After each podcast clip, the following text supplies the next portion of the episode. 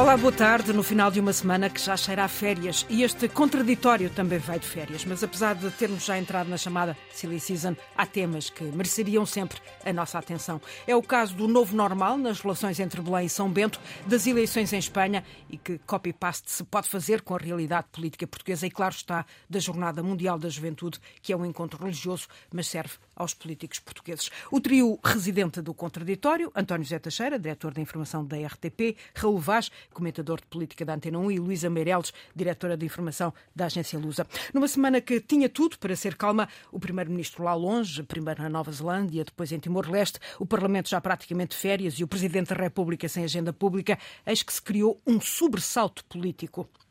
Marcelo Rebelo de Sousa vetou o diploma da carreira dos professores, por si só não causaria grande alarme, afinal já leva no currículo presidencial 27 vetos. Não fossem os considerando-os a justificar este veto. Certo é que, em pouco mais de 24 horas, o governo entregou em Belém novo diploma, reescrito, não partilhou com o país a nova versão, fez apenas saber que estava em articulação com o presidente, mas não em total sintonia com o presidente. Luísa Meireles, começo por ti. Isto parece um jogo de atira-bolas. Uh, teve razão o presidente da República em vetar este diploma do governo? Olha, eh, eu diria que desde sempre que, quer dizer, desde o princípio, que essa era uma das possibilidades. Uh, porque Marcelo Rebelo de Sousa já tinha feito sentir a sua incomodidade, digamos assim, uh, em relação a vários, mesmo tendo promulgado, se nos lembrarmos do que foi, por exemplo, o, uh, o diploma sobre os novos exames de acesso ao superior, etc. Ou seja, ele, em que ele já tinha expresso a sua discordância com o governo em relação à solução tomada, mas mesmo assim promulgou. Portanto, em relação a. E mesmo na, na, durante as greves dos professores, apesar dos alertas que ele foi fazendo de que uh, era preciso não exagerar em relação aos professores. O, o, que os professores não exagerassem. Ele próprio pedia equilíbrio. Equilíbrio uh, para, que, para que se mantivesse sempre uma ligação com a população. E considerava etc. difícil, ele próprio Exato. considerava que esse equilíbrio ser difícil. Eu de... penso que isto foi, uh, digamos que não, era um cenário que o governo deve ter pensado que ele podia dizer que sim. Não sei se pensou ou não, mas que, quer dizer que ele, que ele podia dizer que sim ou que não. Uh, e, e, pronto, e Marcelo disse que não. Uh, não sei se terá prevenido com grande antecedência o governo, uh, mas acredito. que telefonou a Costa. Exatamente, depois, não é? Uh, mas, mas, mas creio que de qualquer modo esse tipo de relação, de relação acho que não se, acho que não se terá estragado, digamos assim, entre ambos e que uh, uh, o corte que houve em relação a Galamba um, não provocou esse, esse, digamos, uma situação de ruptura entre ambos, pelo menos é isso que a gente observa. Não há uma situação de ruptura uh, entre ambos. Mas embora... pode-se falar numa efervescência institucional? Eu não diria isso, sabes? Eu, no fundo, acho que vejo as coisas desta maneira. Um, Durante muito tempo, desde o início desta maioria absoluta, uh, Marcelo Rebelo de Sousa andou à procura do seu lugar na maioria absoluta quer dizer, do seu lugar como presidente no, sistema, no, no, no, no, meio da maioria absoluta. A gente sabe que no meio, numa maioria absoluta os presidentes perdem, e num sistema como o nosso, perdem, digamos que, poder, não poder de influência, mas enfim. Uh, e efetivamente, nós percebemos que houve ali um período uh, complicado, que ele próprio andava uh, de uma maneira ou de outra, depois encontrou, digamos que, como, houve ali uma fase em que ele falou muito de dissolução, perguntado ou não, ele respondia e, depois, e agora, acho que depois do, do que aconteceu com o Galamba, em que o governo, como já discutimos uh, variadíssimas vezes, uh, achou melhor dizer que não, ou melhor, António Costa disse que não ao presidente, um, ele encontrou esta forma de marcar a sua posição, de manter o seu poder de influência e de ao mesmo tempo se manter também como vértice do sistema. Porque repara, ele. Um, uh, ele, a forma de reagir que ele tem é dizendo diretamente ao povo, não é? Que promulga sim ou promulga não, ou, ou veta ou veta, uh, e, e, explica porquê. E, portanto, é uma maneira de ele ma uh, marcar a sua esfera de influência. Eu entendo isto assim. Portanto, não estou digamos, particularmente preocupada com um corte de relações entre até já se sabe onde é que, onde é que Marcelo pode uh, uh, abrir a porta à, à promulgação e, e, onde pode e criar problemas, e acho, o que e não acho era que o governo, habitual. E acho que o governo fez muito bem hum. em responder uh, positivamente às, às, àquelas. Uh, nós, como tu disseste, nós não sabemos ainda o que é que, que, é que o governo. O que, o que é que ficou decidido. Menos... Mas sabemos que não vai acolher, eh, ou pelo menos continua a não haver sintonia uh, entre o, o, o Presidente e o, e, e o Governo, ou seja, há já um novo diploma que não conhecemos, não foi divulgado, mas uh, para chegarmos ao veto, a, minha pergunta era se ele não teria sido evitável, porque nós sabemos que estas coisas normalmente são negociadas entre o chefe de gabinete, o primeiro-ministro, e o chefe da Casa Civil, e, e anda sempre um, um, diploma para lá e para cá até se encontrar uma versão final. Portanto, daqui um dos dois, primeiro-ministro ou presidente da República, não quis ceder no texto que depois mereceu o veto. Bom, o texto do Presidente eh, invoca, aliás, reclamando para si próprio, a responsabilidade ou a autoria de algumas alterações. Portanto, negociação Ou seja, houve, exato. É, ela, ela tornou-se pública e, portanto, houve cedências do Governo em relação àquilo que o Presidente pensa. Quer nos professores, quer na habitação, que é o dossiê que pode vir aí a seguir, o Presidente avisou há muito tempo que tem um pensamento diferente. Na entrevista que deu à RTP em março, eh, ele alertou para dois dossiês, um é os professores e outro é, é a habitação. Ele, em relação aos professores, defendeu em março a recuperação parcial e faseada. E, e, e disse-o com toda a clareza. Foi um dos dossiês, e eu digo isto porque fiz parte dessa conversa. Um fui, fiz parte dessa conversa e hum, foi até surpreendente, de algum modo, que ele fosse tão claro sobre essa matéria. Sendo que isto ainda por cima tem um passado, seja de recuar a 2018, 2019, vemos que este é um dossiê que tem tido da parte do Presidente da República um posicionamento diferente. Uh, é mais fácil ser Presidente da República neste dossiê dos professores do que ser Primeiro-Ministro, porque, obviamente. Uh, é fácil colocarmos mais fácil no sentido do, da responsabilidade orçamental que recai sobre uh, este tipo de compromissos. O Governo reclama a coerência de dizer olhou para todas as carreiras. O Presidente foi claro uh, na, na justificação da devolução do diploma em dizer que acha que quer os professores, quer os médicos, há uma greve dos médicos a decorrer e uma negociação, Uh, quer os professores, quer os médicos, não é. são iguais às outras carreiras. São uh, duas carreiras que devíamos privilegiar. Uh, o Presidente assume isso com, com clareza. O Governo não pensa assim. Manifestamente. E é legítimo assim. que um Presidente da República defina quais são as prioridades ou de, quais devem ser as prioridades do Governo? Bom, o Presidente está a atuar no âmbito dos seus poderes. Uhum. Os seus poderes são estes. Uhum. Podemos dizer, não cabe ao Presidente governar, mas cabe ao Presidente pronunciar sobre e ele aqui tem a vantagem de não ter sido uma surpresa. Ele já tinha avisado. Eh, e com isto eu não estou a dizer que quem tem razão é o Presidente e o Governo não tem razão.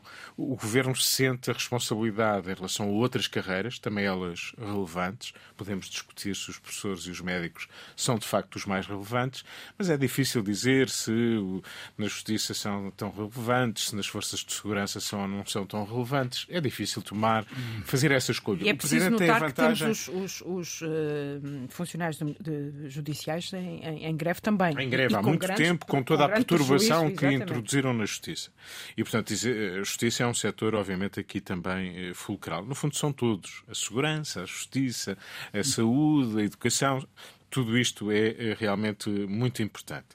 A questão que aqui, que aqui se coloca é, eu não, também não sou muito, não, não dramatizaria demasiado. Eu acho que quer o Governo, quer o Presidente, neste dossiê estão a tentar manter a sua face, porque se fosse iniciativa do governo dizer que a porta continuava aberta, isto significava que a negociação teria que continuar. Ora, o, o governo quer dizer vou até aqui, mas não posso ir mais longe em nome da equidade e da responsabilidade orçamental. O Presidente acha que nestas duas profissões se deve ir mais longe e não se deve fechar a porta a uma possibilidade de negociação, de recuperação parcial e faseada, como aconteceu nos Açores e na Madeira. Claro que a dimensão dos Açores e da Madeira, do ponto de vista jurídico e do ponto de vista da, da igualdade, colocará um problema, porque os professores nos Açores e na Madeira não são diferentes dos professores no continente, mas, obviamente, quando olhamos para a dimensão do problema nos Açores da Madeira, não é a mesma que eh, no continente. E isso faz diferença em termos orçamentais. Eu julgo que estão os dois, e finalizo com isto, a tentar manter o seu, eh, a sua face. O que é que eu quero dizer com isso? O governo quer manter a coerência de achar que não vai privilegiar nenhuma das carreiras e que este é um problema comum a todas e que vai tentar ir o mais longe possível em relação a elas. Se o governo tivesse aceitado à primeira à primeira tentativa que este dossiê continuava aberto, significaria que ele uh, teria que continuar a negociar. Se ele vai fazer, como tudo indica, apenas mexendo no preâmbulo, não sabemos ainda o texto final que foi para Belém, mas tudo indica que ele mexeu no preâmbulo, dizendo que isto não é um assunto definitivamente encerrado. Aliás, o Presidente tem o cuidado de deixar essa saída e, portanto, com isto tentar manter a face do Governo e a sua própria face. O que é que o Presidente diz no final de um longo texto com que justifica a devolução? Eh, proporcionando ao Governo, diz ele, com isto, inserir a referência à disponibilidade para não encerrar para sempre o processo. Ele próprio dá a saída. A saída minimal. A saída mínima é, pelo menos, deixar que há uma porta aberta futuramente e que isto não fica definitivamente encerrado. Eu julgo que com estes dois passos eh, eles vão manter a face, sendo certo que eu não sei se este assunto está encerrado para os professores. Já faço nova ronda, mas Raul Vaz, não. Uh, uh, uh, isto significa que eh, a porta tem que estar aberta, é isso que pode surgir neste novo diploma do Se governo. António Costa quiser, pelo que sabemos, e o governo quis propositadamente e de uma forma deliberada politizar este tema, uh, fez saber nos jornais, eu não digo plantou, não uso essa expressão, que só mexia no preâmbulo, que o Primeiro-Ministro tinha feito uma escala no Dubai e tinha falado ao Presidente da República e o caso estava resolvido, uh, que tinha em Timor já tinha falado e que agora, enfim, o que vai acontecer, o que o preâmbulo abre é que não se, não se fecha as negociações, ficam para lá, para as calendas, podem ser em 2024, 2025, até podem ser quando este governo eventualmente já não for governo. E, portanto, o governo quer comprar uma guerra. Quer comprar uma guerra. Eu percebo a guerra. Ou seja, eh, não é a melhor guerra, mas eu percebo, porque não se pode ter contas certas, não se pode ter o melhor de dois mundos. Quer dizer, não é, é impossível. E o grande objetivo deste governo, que eu também percebo, é chegar ao fim, quando for o fim, e ter contas certas. Aliás, Raul, eh, eh, este veto surge um dia depois daquele raio do Ministro das Finanças pela Sim, Comunicação Social tentou, aliás, a anunciar eu, eu, o fim da, da, da, Uma entrevista, ele tentou... Das cativações e a baixa de IRS. Exatamente, porque é evidente, também fico espantado quando se, quando se planta nos jornais que há membros do governo que estão surpreendidos. Quer dizer, o António disse bem, em março, numa entrevista à RTP, eu até fui rever isso. Marcelo disse aquilo que diz hoje, clara, ponto por ponto, letra por letra. Portanto, ninguém pode ficar surpreendido. E acho que o Presidente da República tem alguma razão. Quer dizer, um país pobre não pode ser um, um pobre país. Uh, e quer dizer, não perceber, não perceber, já nem falo na paixão de António Guterres com o governo, António Costa foi uma das pedras fundamentais. A educação, em qualquer sociedade, em qualquer sociedade, em qualquer parte do mundo, é uma pedra basilar do desenvolvimento, do conhecimento. Se não houver professores, se não houver alunos, se não houver professores motivados, se não houver exigência no ensino, o país anda para trás. Pode ter todas as contas certas do mundo. Fernando Mina pode ter um, uma estátua ali no Terreiro do Passo. Mas o, o país recua e esse é um problema. Essa é uma questão que o Presidente, dentro, obviamente, dos seus poderes, uh, não, não, não vai abdicar, julgo eu. Até porque se Marcelo Rebelo de Sousa uh, aceitar, aceitar uh, só uma mexida no preâmbulo, então aí eu acho que Marcelo Rebelo de Sousa está a fazer um grande erro. Grande erro não, então não deveria ter votado. Então não deveria ter votado. Este veto é um veto muito importante num tema muito escaldante, num tema fundamental para a sociedade, para qualquer sociedade. Se Marcelo aceita só aquilo que Mariana Beira da Silva ontem disse aos portugueses, então estamos a brincar à política. E isso acho o pior, o pior das, das relações. Portanto, achas que isto não vai ficar por aqui? Ou seja, este, não, esta segunda solução. Acho, uh... este, é evidente, a Luís Antônio já disseram, já não sabe o que é que está dentro sim. do pacote, das letras. Portanto, se obviamente. Agora, não me parece, não me parece sinceramente, porque como eu disse, julgo eu que uma bota não bate com a perdigota. Quer dizer, Portugal é, tem que investir, tem que investir. Eh, é evidente que as contas certas, a dívida que desce, o déficit que é controlado, são muito importantes também para o desenvolvimento de um país. Não tenhamos ilusões. Agora, temos de ser equilibrados. Não se pode ter só um dos lados a pesar na balança. É por isso que o, outro... Presidente, desculpa interromper-te, é por sim, isso que sim. o Presidente uh, diz no, no, no, no, próprio texto que, uh, ou melhor, acusa o Governo de estar a fazer cálculo, uh, calcular dividendos políticos. Admito que é sim, que, quer dizer, eh, eh, como, sinceramente... como é que se percebe esta expressão? Não, admito que sim, dividendos políticos, porque é evidente que eu acho que estes, estes problemas professores é um problema sério, mas atinge uma classe. Atinge, claro, depois as famílias, os alunos. Mas o ano de 24, se tudo bater certo, vai ser um ano de boa aos pobres, boa aos pobres no bom sentido. Ou seja, vai haver. Uh, uh, os 50 anos de 25 de Abril, que vai ser uma festa, e bem, vai haver cheques, vai haver aumento de, de pensões, vai haver aumento de, de, salários, e portanto, António Costa tem, nesse envelope financeiro, Medina tem, por isso é que Medina, Fernando Medina, acabaram-se as cativações, que é extraordinário, acabaram-se as cativações. É bom que se acabem as cativações. É bom que a saúde tenha uh, mais meios e outro modelo. Agora, é evidente que os dividendos políticos são em termos eleitorais. Quando, é, é algo contraditório ou paradoxal. Então faz mal aos professores e depois tem dividendos políticos, mas há muita gente que vai sentir no bolso uh, os efeitos benéficos uh, de umas contas certas, onde de facto se há uma almofada financeira muito substancial e que vai ser distribuída, não toda é evidente, em função de um calendário eleitoral. Isso é, isso é, é absolutamente. Uh, perfeito em democracia. Agora, há aqui um perigo, há aqui um perigo neste veto até porque eu acredito que, se for só o que tem o preâmbulo, o Presidente da República vai ter que votar novamente. E depois, o, e depois o, o, o, Governo decidirá se vai para a Assembleia da República. A Assembleia da República aprova. Uh, Marcelo não promulga a primeira, mas depois promulga a segunda. Este pode ser o caminho deste, deste folhetim. Agora, isto também não fica só nos professores, nos alunos e nas famílias. Há outras classes da função pública que, obviamente, vão, ser, vão se entusiasmar com este veto. Isso é a democracia a Luísa Meireles, estará o Presidente da República apostado em estragar o fogo de vista uh, que o Governo se prepara para fazer nos próximos anos, que são anos de, de eleições? Não, não acredito. Não. não acredito mesmo, não. Acho que, aliás, porque esse fogo de vista, quer dizer, não é pode ser visto como um fogo de vista do governo, mas eu acho que vamos beneficiar todos se efetivamente, claro. uh, uh, se o país estiver melhor, os portugueses têm que estar melhor, não é? Senão voltamos àquela velha coisa de o Estado está bem e os portugueses estão mal. E o Presidente da República quer que também o país esteja melhor. Exatamente, portanto acho que não.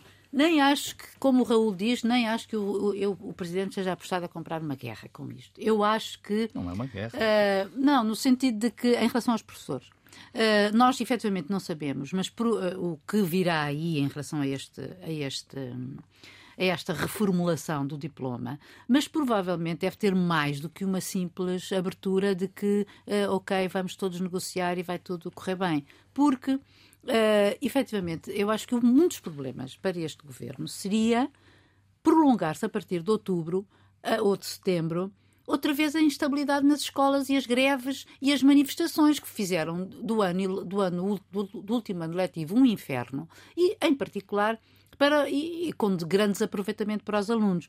E, por outro lado, também acho que é de muita justiça para os professores, que eles pelo menos tenham, sejam equiparados às, restantes às restantes carreiras da função pública em relação àquela aceleração da progressão.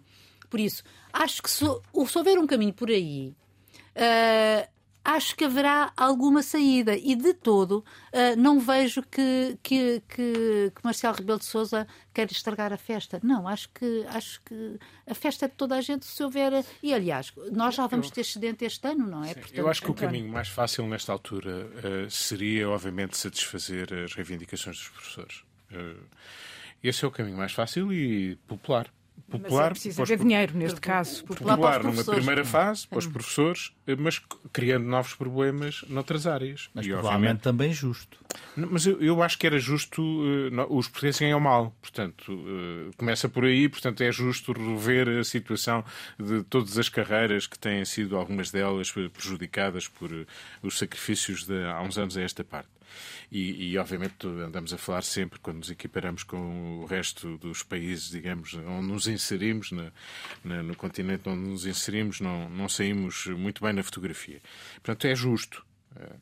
A questão é se nós conseguimos ou não sustentar. Isto é um bocadinho. Cavaco Silva, há muitos anos, quando era Primeiro-Ministro, pegou na função pública e achou que ela merecia ter um horizonte de carreiras diferente. Andámos anos a dizer que se pagou essa fatura e muito teve, cara. E teve maioria absoluta, não só Mas ele tinha teve maioria absoluta a função pública Portanto, eu, eu, diria, eu, eu diria que fazer isto em relação aos professores, em relação aos médicos, em relação aos funcionários judiciais e outras carreiras, é justo.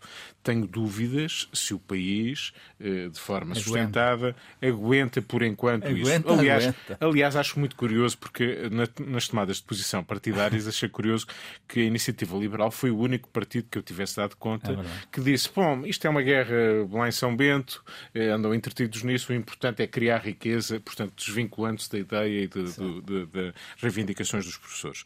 Portanto, eu acho que deste ponto de vista a posição do governo é a mais difícil. Eh, é, eh, porventura, injusta em relação às situações que o Presidente levanta, mas eu julgo que já houve aqui cedências e se o Governo, eh, como na informação que deixou cair para, um pouco seguindo o exemplo de Belém, vamos passar a ter, julgo eu, um bocadinho mais transparência naquilo que vai sempre, acontecendo entre Belém e São sempre Bento. Houve São Bento. É, sempre, sempre. Exatamente. A máquina, a máquina de informação Mas acho que vai, vai afinar é mais. É Esta semana mais afinada foi de São Bento. E depois tem o guru também na raia, o Luís Pronto. Martins. Exatamente. Uh, e, portanto, o que vamos ter aí, acho eu, é, uh, neste capítulo, eu não estou muito pessimista, acho que o Presidente deixou o caminho aberto ao Governo, com um preâmbulo e mais alguma nuance em contemplar mais alguns, uh, algumas centenas de professores na, nesta progressão mais rápida, eu julgo que este assunto ficará mais resolvido, entre, pelo menos entre o Governo e o Presidente. Se fica definitivamente resolvido, é aí que eu tenho. Mas com os pregos estendidos pelo caminho, recordo o Conselho de Estado que terminou segundo Porque o primeiro-ministro ia apanhar um avião. Mas Mas o sabia, presidente sabia Raul, isso, toda a gente sabia. Então, mas, Mas- a mas- culpa mas- do, do, do Conselho de Estado acabar assim é do Presidente da República. O Presidente da Não. República tem culpa Não é de tudo. Diz isso. O, o, o bom do chefe estranho do, é como chefe é do governo, o bom do narrativa chefe do governo. Não, não é narrativa, é, é factual, é factual, quer dizer, se o Presidente da República não puder, Presidente da República pode convocar o Conselho de Estado e pode estar a falar no Conselho de Estado às horas que quiser. Claro, evidente. e o Primeiro-Ministro tem que perceber isto. Quer dizer, é evidente que foi apanhar um avião para ver um jogo de futebol, muito bem, a seleção feminina de Portugal pela primeira vez foi ao Mundial.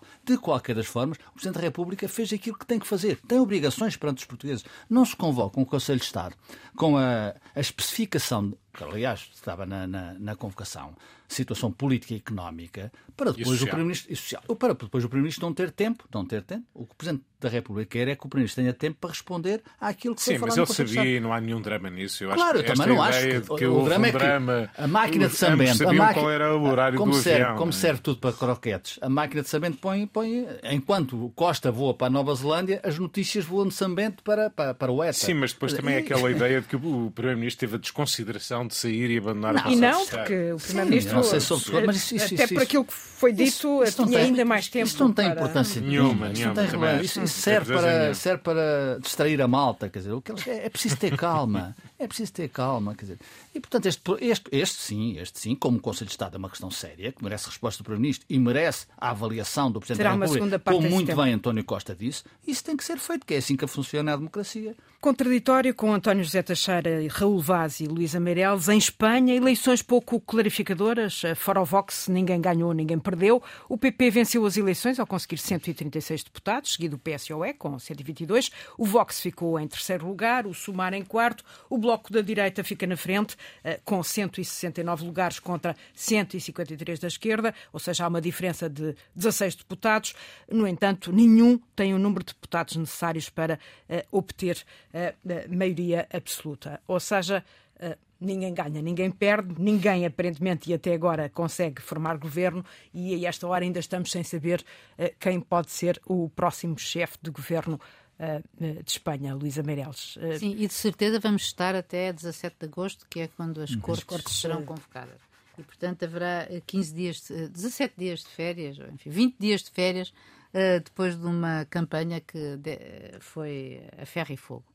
Agora, hum, é na verdade um resultado eh, eh, extraordinário, porque hum, eh, colocou, como tu disseste, os dois partidos, os dois maiores partidos, perante uma impossibilidade governamental imediata, mas revelou limites em relação a cada uma delas. Por um lado, acho que em relação ao PP, que conseguiu mobilizar o voto útil no Partido Popular. Porque o Vox foi, de facto, o grande perdedor da noite. Sem dúvida. E ainda por cima perdeu criando um grande amargo de boca para André Ventura, que até foi a Madrid eh, preparado para fazer a festa. É, pois é. E fez a Depois- festa, logo depois. E chorou, e, e deve ter chorado no ombro da Abascal. Ah, agora, mas é Fez a verdade. festa antes do tempo. Fez a festa antes do tempo. E, ah, e, porque o que é extraordinário é que o Vox perde nos locais ou nos municípios que onde ele tinha acabado de ganhar. E perdeu também rotundamente em, em Castelo Leão, onde, onde ele governava. No fundo, sucedeu Portanto, um pouco, uh, julgo eu, em, em Espanha, aquilo que tinha acontecido uh, em Portugal. Ou seja, uh, uh, o discurso de Sanches de que votar no PP seria votar também no Vox, ou colocar o Vox no governo, Costa fez isso aqui, não é? Com o Rui Rio, em relação ao Chega.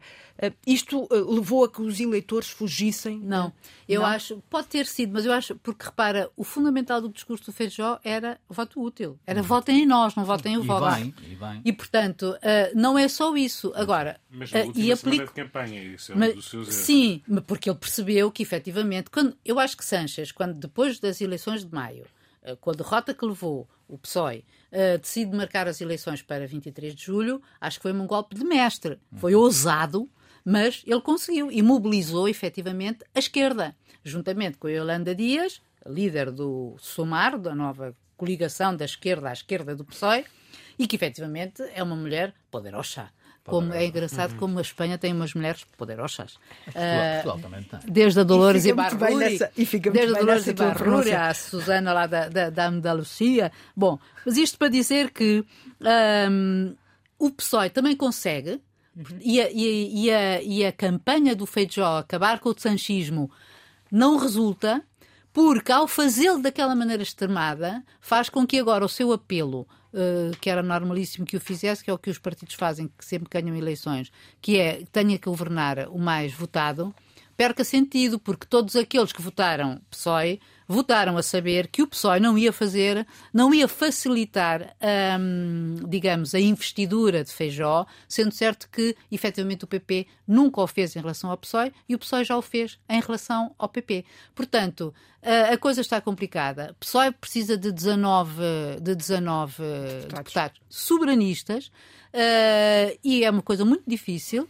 É eles também perderam, eles também perderam, sobretudo na Catalunha. Mas a Espanha, a Espanha... E, em, e, o, e, o, e o PP está uh, que só pode recorrer a três também deputados, uhum. a três coligações ou formações, quero dizer, Próximas, soberanistas. Sim. Duas já lhe disseram que não por causa da aliança com o Vox. Portanto, o Vox é mesmo tóxico. É sim, António. Uh, ou seja, no fundo, em Espanha já quase ninguém acredita que Feijó uh, uh, chega à chefia do governo. Sim. Ou melhor, pode chegar num primeiro momento, que o rei dá, dá. que se desenha no futuro. Hum. Sanches foi de férias imediatamente no dia seguinte. Para Lanzarote. É, para Lanzarote e, portanto, só quando a investidura de novo das novas cortes é, é que ele regressará. É evidente que durante todo este tempo haverá gente a conversar ah, e a claro. negociar. Obviamente. Isso não para. Mas uh, há aqui um compasso de espera. O que se vê no horizonte não é nenhuma saída que pareça muito uh, fácil de viabilizar, pelo contrário, e uh, não é de pôr de parte que no final do ano estejamos esperando novas eleições. O Mas Sanchez... que ninguém quer, aparentemente. Nem pois sequer porque os... o resultado delas é muito perigoso para qualquer dos lados. É ah. muito perigoso para qualquer dos lados. Para a liderança do PP, para o futuro de Sanchez e a sua liderança. Portanto, eles arriscam de um lado e do outro a cabeça completamente neste, se houver novas eleições. Sanchez é um sobrevivente, tínhamos falado aqui a semana passada, e isso se confirmou. E, portanto, aquilo que aconteceu é que Feijó, eh, julgo que foi, eh, apesar do crescimento que teve, e é significativo, e ter sido à custa eh, muito do Vox, e a última semana ele ter feito esse esforço, mas ele foi muito ambíguo no resto do tempo. Ele, na última semana, faltou um debate, houve polémicas em que se envolveu, com números que, afinal, ele achava que eram uns, mas não, não eram, teve que emendar a mão. Houve uma série de episódios que não ajudaram. E a história do Vox pairou sempre, porque ele admitiu antes de, de, perceber que o Vox era tóxico e que só lhe retirava, só lhe retirava votos. E, portanto, a questão do Vox é PP eh, com Vox significa que não há mais ninguém. PP com Vox é PP com Vox. Não chega. PP, Vox não chega. E, portanto, chegados aí, convém dizer, primeiro, que os governos de Espanha há muitos anos que têm precisado de pequenas forças políticas, algumas nacionalistas ou uhum. autonómicas. Isso não é nenhuma novidade, já aconteceu à direita e à esquerda, já funcionou. Convém dizer que este, eh, este entendimento do SUMAR é um entendimento muito original, porque não, não são todos esquerdistas ou sim, sim. Uh, uh, alguns que são até conservadores, como é o caso do Partido Nacionalista Vasco. Uh, e, portanto, tudo isto é bastante complexo, difícil e, obviamente, que eu não acredito que Sánchez aceite, obviamente, as condições que ouvimos do, do Juntos pela Catalunha, do Sr. Puigdemont, que está é com a cabeça a prémio se aparecer em Espanha e esticar a corda e querer um novo referendo e, é e a independência da Catalunha, tudo isso, obviamente, não vai acontecer. Como diria o Raul, não... quer tudo e um par de botas. Exatamente. e, portanto, o que temos ali para já é um embrulho muito difícil e que já agora, só para, para fechar, eh, convém não, não estarem a fazer comparações muito. Exatamente. Já vamos, entretanto, às comparações, porque eu não vou fugir é? a elas. São... Uh, por acaso é começar por aí. Espanha não é Portugal, mas Espanha não é Portugal e a comparação não é. Isto, isto, uh, o resultado destas eleições em Espanha já está a causar brechas no seio do, do PP. Já há quem queira pôr feijó à borda fora e, e chamar Isabel Dias Ayuso, que é a presidente da Comunidade de Madrid. Isso será possível Vamos ver. prazo? Vamos ver. Ou, eu não, acho que não é impossível. Aliás, é uma imagem, às vezes as imagens têm uma força e um realismo uh, poderoso. o sotaque da Luísa é um bocadinho melhor. Fala melhor catalão. Catalão não, castelhano. Não. castelhano. Uh, e quando uh, Feijó e a sua entourage uh, vai, estão todos de branco, menos uma pessoa. Isabel Dias De vermelho. De vermelho. Eu não estou a dizer que isso seja de propósito, mas as marca a diferença. Claro, já lá já. E isso marca a diferença. Eu acho que Feijó, de facto, a Luísa e o António já disseram, de facto, não, não foi capaz. Não foi capaz porque é evidente que havia um caldo, um caldo para isto não ser um caldinho. Havia, de facto, um caldo para o PP ganhar as eleições. Eh, eu, eu, eu estava convencido que o PP era capaz de ganhar as eleições. Com Vox, eu até julgava que era capaz de ganhar sem Vox. Uh, agora, não foi, e portanto isso deixa moça uh, numa estrutura partidária de poder. Uh, a única, eu acho que de facto a solução mais razoável e mais responsável é a repetição das eleições, porque do outro lado, o sobrevivente. Não acreditas numa, numa espécie de bloco central? É, é de todo eu impossível? Acho, acho uhum. que é de todo impossível, até pelas figuras, porque muitas vezes essas soluções não são possíveis, não é pelo, pelo formato, é pelas pessoas que estão em casa. Uh, Sanches não pode fazer isso, é impossível, portanto, não, não é possível, é, até porque uh, ia-se embora. Ou seja, Feijó era primeiro-ministro, eh, é? Uh, e, portanto, e Feijó também, eu acho que uh, é evidente que resolvia um problema. Ele, aliás, pôs à frente, no, no debate que foi, à frente de Sanches, Pedro Sanches, uma, um papel para assinar que se o PSOE ganhasse as eleições, precisasse do PP, ele assinaria, viabilizava perdão, os governos e, e cria o, o, mesmo. Portanto, isso não é, eu acho que não é possível. Uh, acho que a Catalunha também, uh, o senhor Puigdemont quer tudo e um par de botas. E claro, não pode dar, pode dar tudo menos o par de botas. e acho, uh, Natália, que de facto a figura de André Ventura não é obsessão minha. Uh, mas uh, revela também, revela também a fragilidade da André Ventura. Eu acho que, aliás, acho que o Chega, o Expresso tem vindo a fazer, um jornalista do Expresso, peço desculpa, não me recordo agora o nome, até porque é novo. Helder Gomes. Helder, é, Helder Gomes. Não, acho que não é o Helder Gomes. Acho que... Foi que foi lá. Não, não, não, não. O que tem vindo a fazer uma reportagem sobre o Chega, a implantação do Chega em, em Portugal. Ah, okay. uh, isso já fez duas ou três, duas certamente que eu li, e que o Chega está a perder, por exemplo, está a perder o Alentejo todo está a perder o Alentejo, onde era uma força, onde foi uma força que, aliás, até assustou o Partido Comunista Português. Portanto, isto de dar muita importância ao Chega, uh, muitas vezes, não quer dizer que não se fale do Chega. Eu acho que se deve falar do Chega até para mostrar aquilo que é André Ventura e que é o Chega.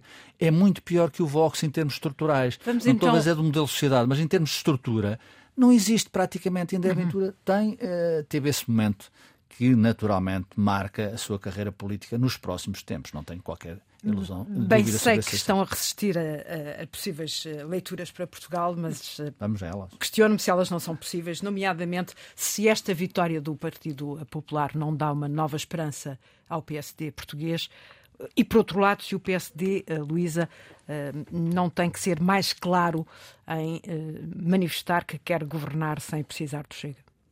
Não à primeira pergunta, sim à segunda. Ou seja, acho que a onda do anti-sanchismo uh, não santismo, que é mais fácil dizer em espanhol, falar, o santismo, um, a onda do santismo não resultou, uh, não resultou assim tão, tão, tão grande. Uh, ou seja, porque o, os partidários de Sanchez uh, mobilizaram-se efetivamente para, para, para permitir que ele, que ele que ele efetivamente aumentasse de votos em relação a 2019. Portanto, Mas, efetivamente ele aumentou. Desculpa, 800 mil e votos. lá como cá, a campanha de Sanches, como a de António um Costa cá, foi muito melhor. Eles arregaçaram as mangas, meteram Exato, as mãos na massa. Mãos na massa. Enquanto Feijó não o fez, na minha opinião. É. Portanto, isso conta muito em campanha eleitoral. É Mas, é preciso correr riscos sim. e meter. Isto em relação à primeira, portanto, não, deu, não dá espaço para uma onda anticostista aqui. Em relação à segunda pergunta, que é uh, o Vox, não é? Se é. Acho... O peso de um chega em uh, português. Exatamente. Uh... Acho que ficou bastante reduzida a sua dimensão. E tá, provavelmente o Vox não crescerá mais e o, e o Chega, vamos a ver até onde cresce. 30 segundos, António. O PSOE cresceu quase um milhão de votos. Uh, cresceu menos, obviamente, que o PP. Mil, uh, não, não, mais de 900 mil. Ah. Uh, portanto, em percentagem, mais de 3% e em deputados, mais de 2%, salvo erro. Uh, eu quero dizer que não é tão nítida esta história de que o PSOE, uh, enfim, foi, o gran... foi, foi, um perdedor, não foi um perdedor. Eu, em relação a Portugal, a questão essencial que aqui se joga é, mais uma vez, a clareza. Os sistemas partidários, seja, por enquanto, uh, Montenegro não pode ter uh, o mesmo. Os sistemas partidários, incluindo o português, já provaram, embora toda a gente dissesse que uh, tinha tudo para não permitir maiorias absolutas, já provámos suficientemente que é possível haver maiorias absolutas à esquerda e à direita. Já aconteceram. Não é apenas uma nem duas, já aconteceram. E eu acho que o PST deve ambicionar ter uma maioria absoluta. E isso deve o fazer, ter, ser claro em relação ao Chega. Até hoje não foi. Duas pequenas notas. Segundos. Lá como cá, as sondagens enganaram meio mundo. Eu não sei se enganaram os diretórios políticos, mas lá como cá. E outra coisa, em relação a Portugal, eu acho que Luís Montenegro já começou a ensaiar, mas tem que o um fazer. Distanciamento. Um tem que esperar tem que primeiro o... para as eleições Não, não, na, tem que fazer Madeira. antes. Não tem que fazer como Feijó, o António disse muito bem. Só na última semana é que foi absolutamente claro. Montenegro tem que ser claro muito antes das eleições. Na contagem decrescente para receber o Papa e a Jornada Mundial da Juventude, eh, foram marcadas em 2019, mas tudo se fez à última da hora, que o mesmo é dizer, sem transparência. Sem concursos, valeu, valeu o ajuste direto e sabemos que encomendas de última hora são sempre mais caras. A minha pergunta é se havia necessidade ou tinha que ser assim. Certo que até o Presidente da República se prestou a fiscal de obras para denunciar o valor do altar no Parque Tejo. Na altura ficou satisfeito, dizia que a contestação tinha valido a pena por se ter conseguido reduzir as despesas. Contas por alto, a jornada já terá custado ao Estado qualquer coisa como 38 milhões de euros. Está dentro do, do orçamento. Já assistimos ao primeiro. Não sabemos qual ele é, é porque o governo nunca. nunca...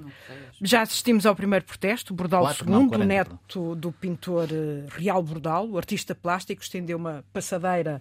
Uh, composta por imagens de notas de 500 euros falsas. no altar palco falsas. claro falsas o vídeo tornou-se viral tornou-se viral nas, nas, nas, eh, nas jornadas ou melhor nas redes sociais seja como for, a pergunta que se coloca é: eh, isto é religião ou isto é política? Tivemos uma romaria de políticos pela sede uh, da, da, Jornada Mundial de Juventude. Nem o PC uh, se afastou, pelo contrário, uh, associou-se. Paulo Raimundo veio considerar a jornada uma, uma, extraordinária dimensão que vai para lá do caráter religioso. Uh, Por que é que se assiste a este fenómeno de colagem tão, tão tão cola, passo a redundância, eh, dos políticos eh, ao Papa, Luísa Meireles? Porque é muito popular. Uh, ora bem, as jornadas são um grande, um, um grande acontecimento. Vai ser, sendo, vai ser o acontecimento do ano, certo? Sim. Uh, não precisamos... E era preciso gastar tanto dinheiro?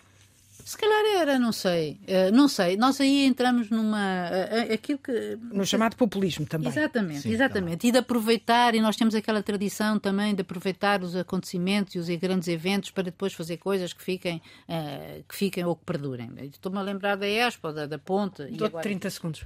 Então é para dizer que lamento profundamente que as jornadas, que acho que é um, é um momento alto, uh, estejam uh, efetivamente. Sempre envolvidas em polémica. É, estejam não são só envolvidas em polémica, é que depois a gente saiba que por trás daquele acontecimento existe uma série de negócios.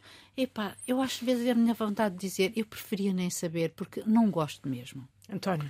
Eu é preferia, eh, pessoalmente, que o Estado tivesse mais aliado destes fenómenos. Mas eh, convém lembrar, em bom da verdade, que isto aconteceu porque houve um compromisso político estabelecido, poder autárquico, presencial, o próprio Presidente da República se envolveu, o Governo também se envolveu, obviamente a Igreja Católica.